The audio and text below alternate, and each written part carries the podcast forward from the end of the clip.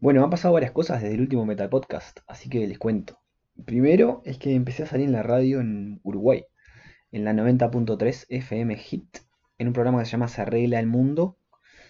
Digo, empecé a salir, la realidad es que salí una vez, pero tal, la idea es que quede como columnista cada 15 días, creo que los martes de mañana. Mañana salgo de vuelta, por ejemplo. Hoy es lunes, estoy grabando esto. De hecho, me vine ahora a la radio, al estudio de la universidad, a probar que ande todo bien con el Zoom para pasar los audios y controlar los audios y eso. Desde ya. O sea, lo que me quería asegurar era que cuando yo pongo un audio en mi computadora, la gente con la cual estoy en el Zoom lo puedan escuchar. Y eso parece fácil, pero la vez pasada lo quise hacer en un episodio con el Pato Bastal, lo quise hacer para escuchar canciones de Jaime Ross. Y en el momento no lo pude lograr y, y ahora me quería asegurar que, que funcionara bien eso. Em, nada, Fede Weinstein, mi amigo Fede Weinstein con el que grabamos varios episodios, se me acercó y me invitó a participar en este programa y, nada, obviamente que acepté porque me, encanta. Y en la primera columna he recibido buen feedback. Cometí un error ahí que, es una tecnicidad, pero tal, que es un error y, nada, cosas que pasan. Por tirar una moña de más al pedo, al final me dijeron, ¿querés agregar algo? Y agregué algo que está equivocado, pero bueno, está. Em, y desde entonces bueno, nada, eh, desde entonces el Metapodcast, en Science Stories pasaron dos invitados más. Uno fue Soltan, que es el, alemán austríaco que vive en Oregon y dirige el Centro Internacional de los Zebrafish. Zebrafish es el pescadito que es un típico modelo de estudio. Y nada, estuvo bueno, estuvo bueno el episodio. El loco es 10 veces más caga, de risa en la vida real que en la radio, pero eso, eso, eso era esperable. Igual lo logré sacar del cassette cada tanto. O sea, del, vos te das cuenta que tiene como dos voces. La voz cuando habla bien, cuando habla en conversación cotidiana, digamos, y la voz cuando se pone en estoy dando una charla. Y nada, y al principio, la primera parte de la charla cayó en esa voz de la voz de estoy dando una charla, que es más seria, más, más monótona. Y después, cuando estamos conversando de música, cuando conversamos de, de anécdotas, de cosas así, el loco ahí te das cuenta que rompe el molde, sale de esa voz y, cuenta cosas más suelto y está tremendo. Igual el loco un. Eh, por ejemplo, arrancó, le digo, contame un poco de tu, de tu background, tipo de, tus, de, dónde viniste, por dónde pasaste, no sé qué. Y el loco arrancó, bueno, nací a una muy temprana edad. Que nada, que es un chiste choto, pero, pero si ya arrancas así es porque sos un capo. O sea, porque, porque muy estresado no estás, digamos. Entonces, está, eso estuvo bueno. Y el loco contó buenas historias, La verdad que, charlamos bien, charlamos bastante de música. Se que va a charlar de música y de sus hobbies y de nada, estuvo en el episodio.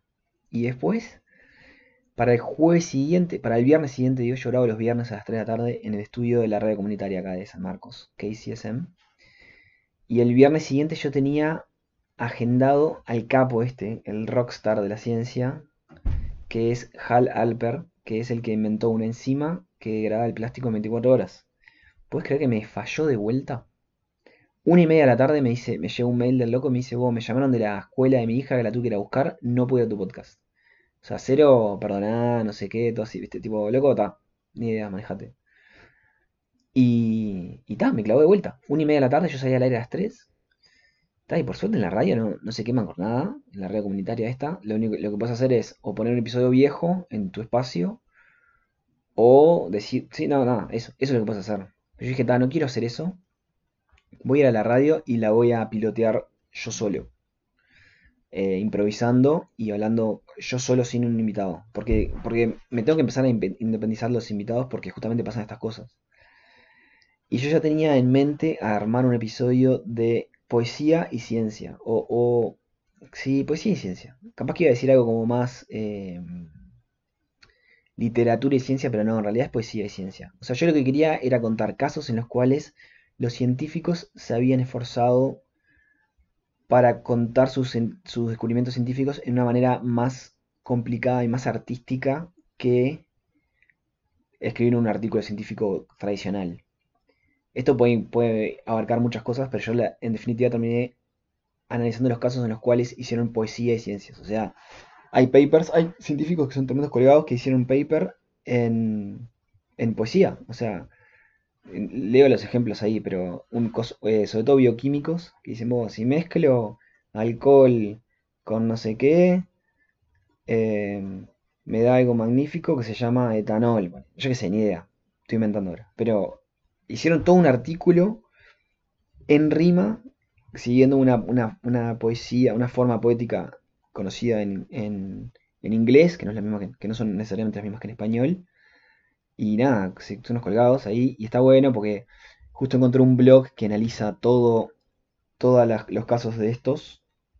O sea, cuando digo de estos, digo todos los casos en los cuales se usó poesía para, para mm, publicar resultados científicos. Y, nada, lo analicé eso y lo leí. A ver, yo en inglés ya soy medio cavernícola. O sea, yo tengo muy mala pronunciación en inglés. Imagínate leyendo poesía. O sea, destruí los poemas que leí, pero bueno, está. También fue improvisado y fue como un desafío personal que tenía que ir a la radio. Lo digo al principio cuando arranca el episodio, digo, hoy voy a hacer dos cosas que no hago nunca.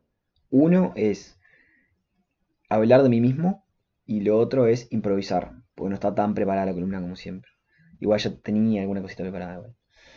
Y, y después digo, ¿por qué hablé de lo mismo? ¿Por qué hablé de mí mismo? Porque yo conté en inglés esta vez todo lo que pasó con el poema, que la décima que escribí en el Congreso, que, está, que eso ya lo conté en un episodio con Lucas, el primo de Clemen, eh, que, me terminé contactando con Jorge Drexler al respecto y todo eso. Pero está, al final, o sea, al final conté eso, hice ese mismo episodio, pero en inglés, más, más rústicamente, porque en inglés me sale peor y porque no lo había planeado bien. Yo me di cuenta que no soy tan bueno, no soy bueno para nada improvisando. Eh, y está, y fue eso lo que salió. Lo edité, el de Soltan lo edité, quedó, quedó muy bueno. El mío lo empecé a editar y es paupérrimo. O sea, sin edición, no sé cómo va a quedar editado, pero sin edición es muy malo. Pues yo cuando estaba grabando me daba cuenta, yo estaba pensando en la edición, entonces apenas pifiaba, arrancaba de vuelta. Entonces decía, empezaba a leer un poema, lo leía mal, hacía un silencio y lo empezaba a leer de vuelta. O sea, horrible. Para escucharlo en vivo debe haber sido terrible. Pero bueno, está capaz que la edición, zafo. Y ahora estoy persiguiendo a un par de científicos para ver si me si se vienen a mi a mi a mi a Science Stories y hablé con un amigo que tiene que tiene una científica que es prima de él, pero que es prima que ni la conoce, que ahora aparentemente anda volando y va incluso a hacer una serie con Will Smith. Y me dijo que me iba a conectar con ella y no sé, yo dudo que eso pase, pero ojalá. Y después le escribí a un loco que es de Texas AM, que el loco su, su, su frase atrapadora es que los árboles están sobrevalorados. Y ta, obviamente que esto tiene un, poco de contexto, pero es en el, contexto de, de, su rol ecológico, que mucha gente, muchas veces hay gente que planta árboles como diciendo, está acá restaurando la naturaleza, y en realidad no era lo que iba ahí. Entonces él, su investigación es, todo parte de eso. Si eso me, me responde, si él me responde y viene a mi episodio va a estar bueno porque el loco el loco tiene mucho, en su página web ya tiene muchas apariciones en la media, entonces el loco debe, hablar muy bien y eso. Pero está, hay que ver qué pasa y, no se vale, como se dice acá, no podemos contar los huevos antes de que nazcan. No podemos contar los pollos antes de que nazcan los huevos. Eh, es la idea, es lo, que está pasando.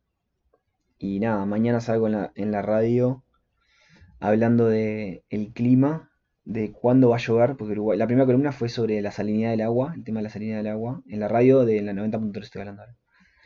Y mañana voy a salir contando sobre la predictibilidad del clima. O sea, me, parece que ahora todo el mundo está preguntándose cuándo va a llover. Lo que quiero es contar a la gente cómo hace la gente, cómo hacen los científicos para predecir el clima. Y está bueno porque tuve que estudiar bastante del tema, porque yo no sé. Y, por ejemplo, hoy tuve un Zoom con Gastón Manta, que es un amigo de la facultad, que ahora está en San Diego, en, el Real Madrid de la meteorología, básicamente. Está haciendo un postdoc ahí y estuve charlando con él un rato y me estuvo explicando todo y está, está, está re interesante. Así que ojalá que mañana salga bien. Y aparte tengo un par de editas eh, extra científicas para, tratar de, de sumarle a la columna, para que sea un poco más divertida. Pero después les contaré eso también. Les contaré, bueno, supongo que este Metapodcast se transformó en, el detrás de escena de Science Stories y en el detrás de escena de la radio, de la 90.3. Aunque ahí tengo que tener más cuidado porque el detrás de escena de Science Stories nunca me a tener problemas con eso porque todo el mundo le chupa un huevo. Pero en esto, no sé, no puedo hablar más de... no, es que, no tenga necesidad de hablar mal, pero no, tengo, no puedo hablar mal de, de gente de comunicación en Uruguay porque nunca se sabe, ¿verdad? No hay que cerrar ninguna puerta. Así que vamos arriba y nos escuchamos pronto. Cortito el pie.